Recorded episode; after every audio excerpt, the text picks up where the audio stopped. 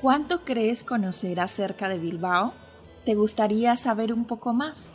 Acompáñame a descubrir hasta lo más recóndito de esta preciosa ciudad.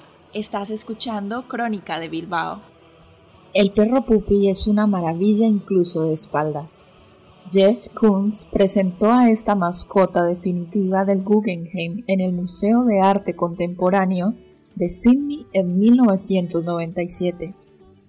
El hecho de que las flores creciesen de un modo desigual y anárquico gustaban tanto a Kunz como a la Fundación Guggenheim, desde la que no se dudó en adquirir la escultura ese mismo año por 1,2 millones de dólares y la dejó vigilando la entrada de su museo de Bilbao justo donde sigue a fecha actual. Pero hay una diferencia. Hoy esa misma estatua florada está valorada en 54 millones de euros, un 4.500% de valor en dos décadas. Este Pupi Sidneyés, además de su desaparecido alemán de madera, tiene dos hermanos más.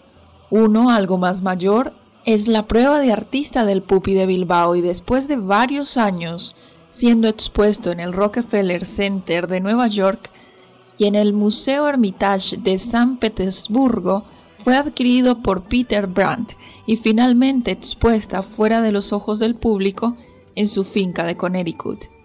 Este empresario y filántropo americano tiene una historia con las obras de Kunz y por eso compró también el Balloon Dog hace unos años.